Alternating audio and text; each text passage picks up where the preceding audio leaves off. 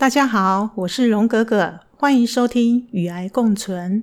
今天是第四集，我邀请大女儿与大家一起分享。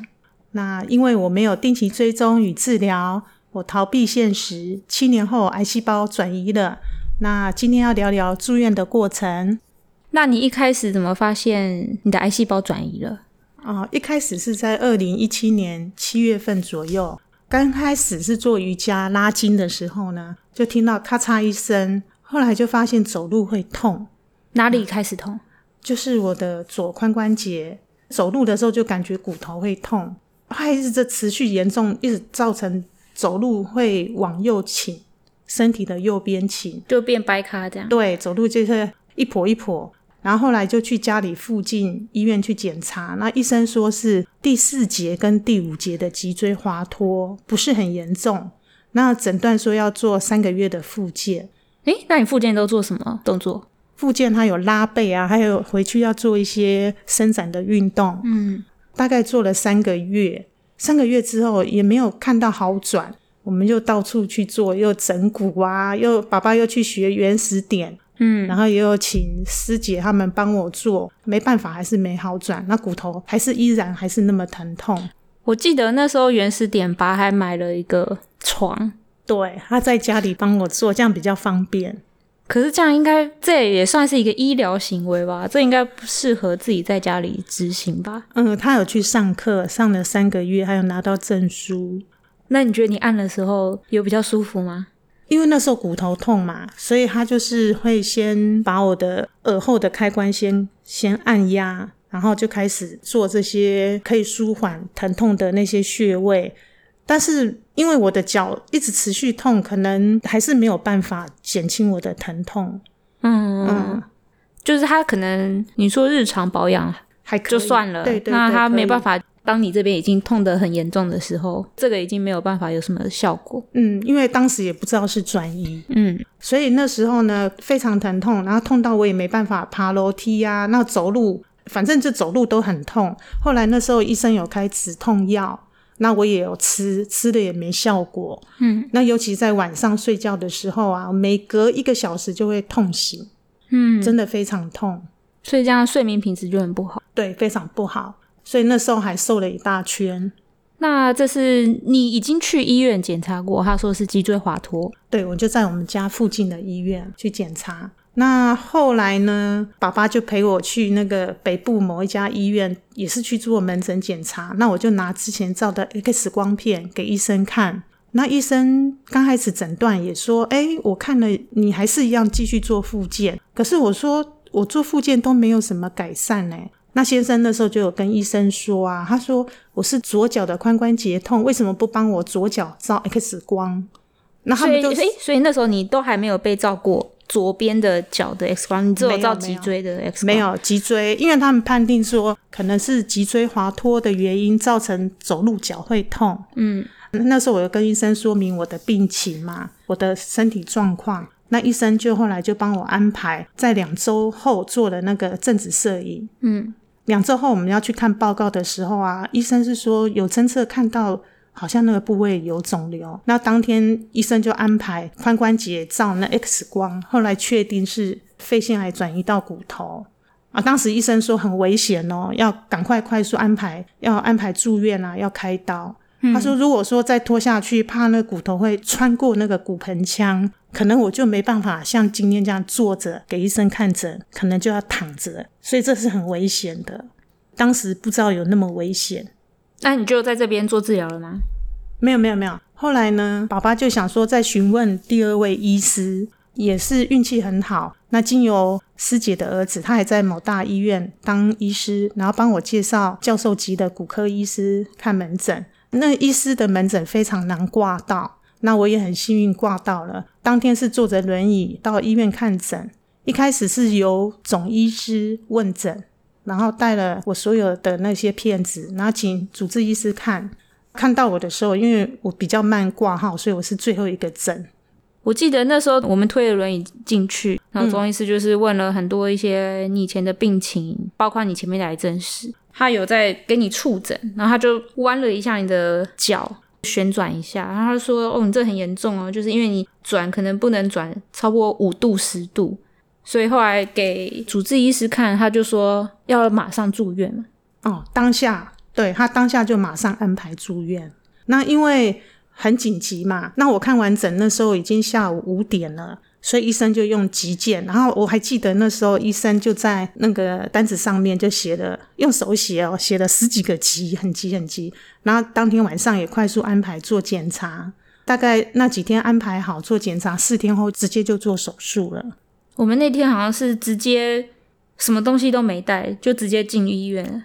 对，因为我们只是去门诊，请医生给我们一些建议。那但是不知道那么严重，需要马上就要当天住院。嗯，医生说这是一个传统的大手术吗？对，是传统的大手术，因为他那个手术必须要把肿瘤刮除，然后做骨头的移植，放一些人工骨头嘛，然后做那个半人工髋关节的置换手术。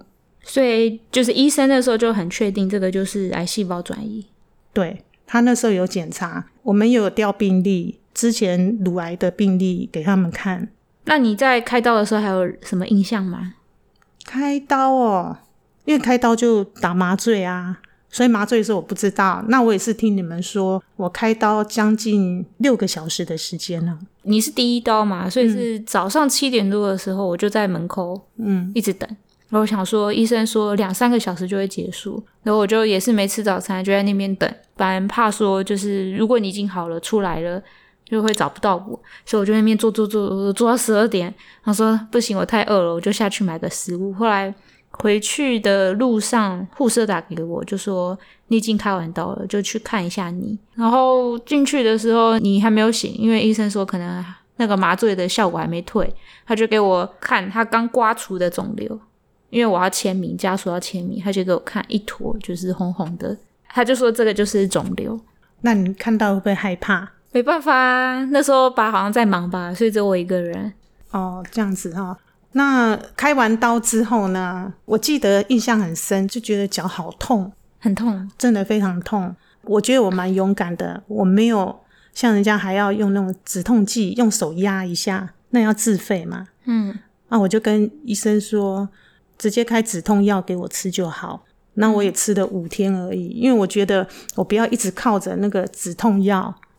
当时呢，我最印象最深就是我输了好几袋的血，因为我血红素不够，那时候掉到八点五。那因为我长期都吃素嘛，然后又加上开刀，所以输了好几袋血之后呢，就是输完之后，我就想说，嗯，为什么我的皮肤会很痒？嗯，非常的痒，痒到受不了。我觉得甚至比开完刀的那个痛还要不舒服。那医生就会了皮肤科医师，然后检查之后才发现我对酒精会过敏。你完全不知道，之前都不知道这件事情。我印象中生你和美妹的时候，嗯，也是脚整个过敏，还有我眼睛开白内障的时候，眼皮眼皮会痒，那个红对，长一粒一粒很痒。这次开刀，全身发痒，尤其我的大腿还有腹部痒到真的没办法形容，想要钻地洞，就想把腿锯掉。那你现在这样子防疫期间，你也不能喷酒精哦。哦，没办法喷酒精诶。防疫期间呢，我就会用病毒泵来消毒我的手。那后来呢，我那时候有那个皮肤科医师检查，发现这个原因对酒精会过敏，导致全身发痒。我甚至连手上打针的地方也会发痒，那只好擦药膏来止痒。然后在我身上有那个伤口有放引流管，所以每次在病床上翻身的时候都要非常小心，注意不能拉扯到引流管。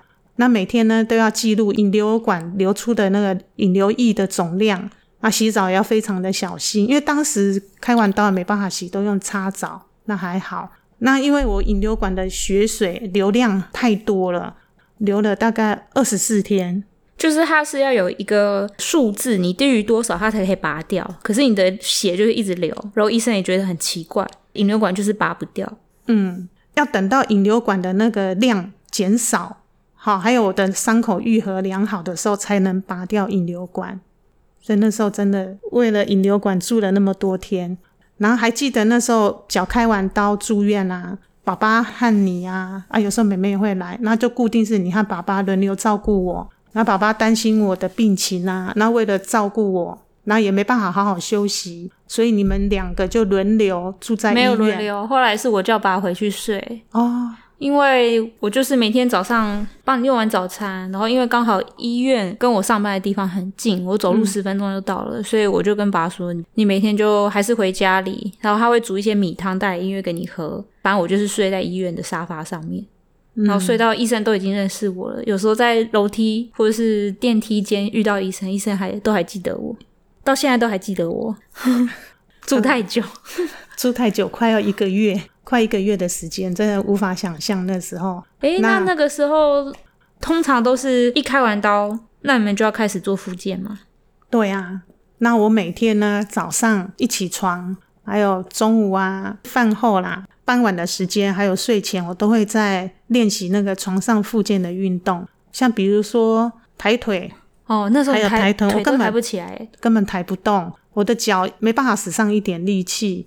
然后，所以都要需要你们帮我抬，嗯，而且那时候还不知道要怎么抬。然后一开始是护士说要翻身，他教了一次，然后可是之后他离开之后，我要帮你翻的时候，然后你一直说很痛很痛，然后我不知道该怎么办，我就叫护士来，然后护士来说你不能每一次不会就一直叫我吗？他们很忙啊。然后后来就是有一本手册，他就会告诉你每一天你要做什么基本的动作。对。就是它会有循序渐进，你先动一动你的脚掌嘛，之后你再把你的靠你的大腿，然后直直伸直你的脚嘛。嗯，就是股四头肌的那些运动啊，还有抬臀啊，所以就是慢慢我咬着牙在认真的做复健，非常的痛，真的是。还有你还要拿着那个四只脚的那个助行器，你每天都要走。哦，医生那时候说还有楼梯嘛，哈。我那时候根本都没办法翻身，医生就说你要下床，要练习走。我只能从病床走到厕所，不是厕所，走到病房的门口，我没办法走出外面。刚开始是这样，慢慢练习。嗯，因为每踏一步脚就会痛。嗯啊，但是我也是忍痛，每天都会下床，下床慢慢走。还有每天呢，你都要帮我洗澡啊，嗯，好翻身，然后。陪着我，帮我那个帮你拉脚，帮我抬脚，然后你也没有什么怨言呐，然后也半夜也很辛苦，半夜要起床，然后带你去尿尿，就是旁边有那个便盆椅嘛，对啊，还是要帮你弄，还是要慢慢练习起床啦。哎，我有记得那时候你说你半夜都很渴，嗯，因为你睡觉会不自觉嘴巴张开，所以你每次半夜我还要拿水给你喝。后来好像是用了一个什么口罩的加湿器，加湿器对，戴着就比较不会，就有改善。可能医院就是一直都吹冷气比较干吧。对啊，那段时间呢，非常感谢你呀，爸爸和妹妹啊，对我的付出跟包容。因为那时候啊，可能脾气口气也没有很好啊，我不记得了，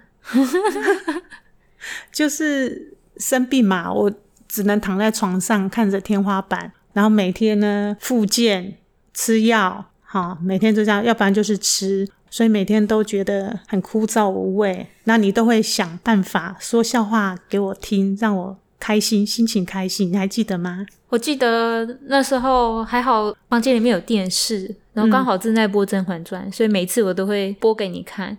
然后有有一次护士进来还说：“哦，我们感情很好。”哦，刚好那时候是十二月开刀嘛，所以还住到了圣诞节。就想说要有点圣诞的气氛，我还弄了一个小装饰吊在上面。嗯，有有有，还圣诞树自己做的。对对对对，因为这样子住了，好像我记得住了二十五天，真的蛮久的。后来到第二十四天的时候，引流管终于达到了，对，达到标准可以拔除。后来我们就转到那个肿瘤科病房。嗯，好，住了一天。住一天，那我们因为住了二十几天，我们的家当很多哦。我们把所有东西都带来了，你的你的衣服啊，嗯，还有什么任何东西想象得到的东西都带来，把它当成自己的房间。对啊，后来我们就转过去，那医生说要做标靶治疗，那要服用那个妥复克，那剂量是四十毫克啊。当时我就有询问我的朋友啊，因为他也是用妥复克治疗。他跟我说会有严重的腹泻，那他最少大概会八次，最多十几次的腹泻，还会有皮疹等等副作用，非常的不舒服。诶，所以那时候是叫直接就叫你吃标靶吗？没有说开刀？不能开刀。嗯，医生就是说要做标靶治疗。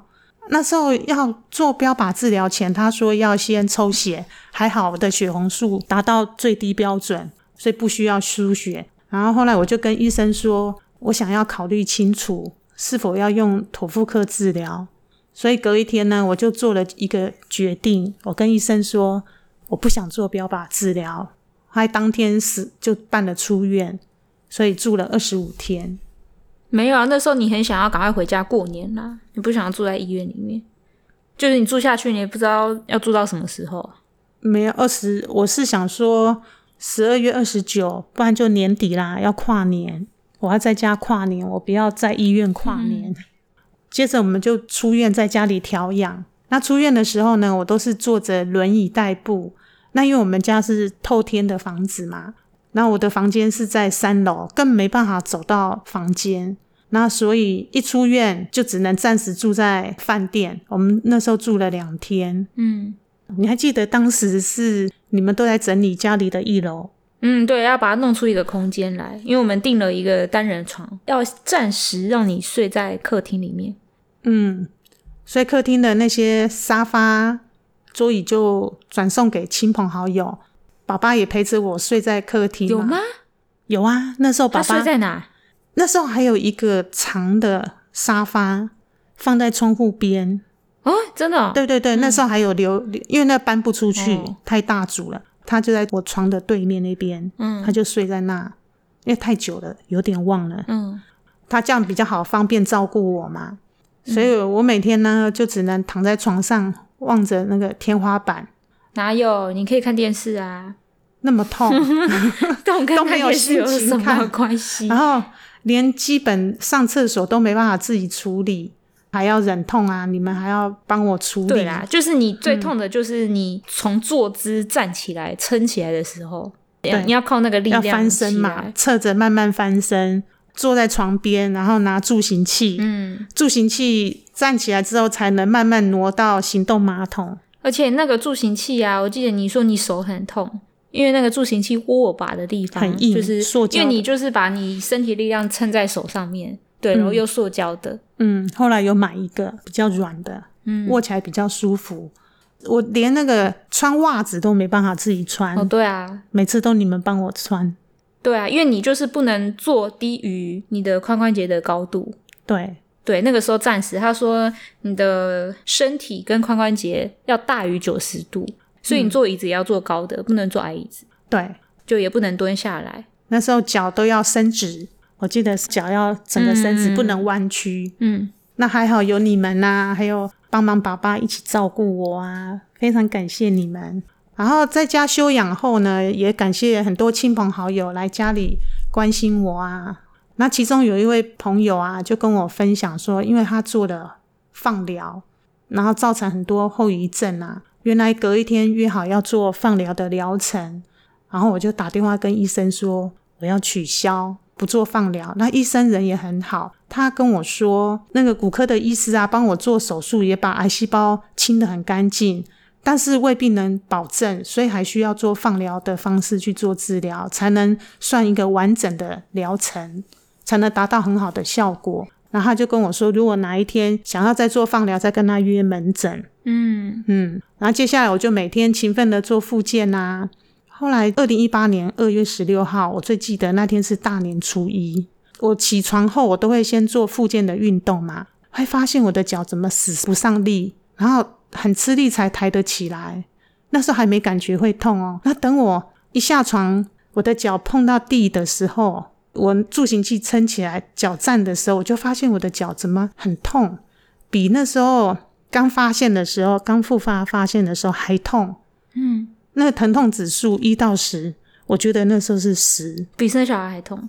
对啊，比生小孩痛，痛到比上一次第一次那时候痛的时候还要痛。嗯，然后我就赶快吃止痛药，也没有效果。嗯，后来等到那个年假后挂号回诊。帮我开刀的医师他说：“你为什么不马上挂急诊？”他说：“你以后只要发现身体有什么不舒服，有什么状况，就要马上挂急诊。嗯，我就跟医生说好，那医师就帮我照了片子，他就发现癌细胞又往我的骨，就屁股的骨，好，那个骨头上面上方又开始又往上面吃了，所以我的那个脚又会痛，开始疼痛。那医生就赶快紧急帮我安排肿瘤科医师，还有放射科的医师门诊，刚好当天都有。好，所以我们就跟医师约了三月一号开始做放疗。那我做了十次的放疗，是多久做一次？一个礼拜做一次吗？还是我记得那时候还是一个礼拜一个礼拜做一个礼拜两次。反正我记得那时候一次啦，一个礼拜一次啊。就是它会照的部位，怕你会有有些副作用嘛，干痒啊，什么红肿。我那时候还买一个油来给你，你买在身上吃的亚麻仁油，帮我抹全身。然后洗好澡的时候，因为皮肤很干嘛，嗯，那因为吃的比较放心，就帮我也擦了好几瓶。嗯，然后之后开始你就骨科就是变成定期回诊了嘛，你就开始持续的看你的肺部的肿瘤。对。然后那时候有挂肿瘤科医师，哈，然后就固定吃妥复克，嗯，那剂量就是用四十四十的剂量，几天吃一次？刚开始医生有帮我试我的身体的状况，刚开始吃他是一天一颗就不行，我腹泻很严重，很严重，严重的腹泻，一天跑七次厕所吧，大概七次，而且你吃什么就拉什么，哎，对。然后那个医师他就帮我做调整，最后调到吃两天休一天，嗯，这个剂量对我是比较 OK 的，嗯，那所以我我那时候就持续这样治疗嘛，然后后来头发就变得又硬又卷，然后每次回诊啊，医生都以为我戴假发，头皮后来慢慢有长那个毛囊炎，洗头都没办法洗，因为都打结，所以就跑出去给外面的人洗当贵妇，外面的洗。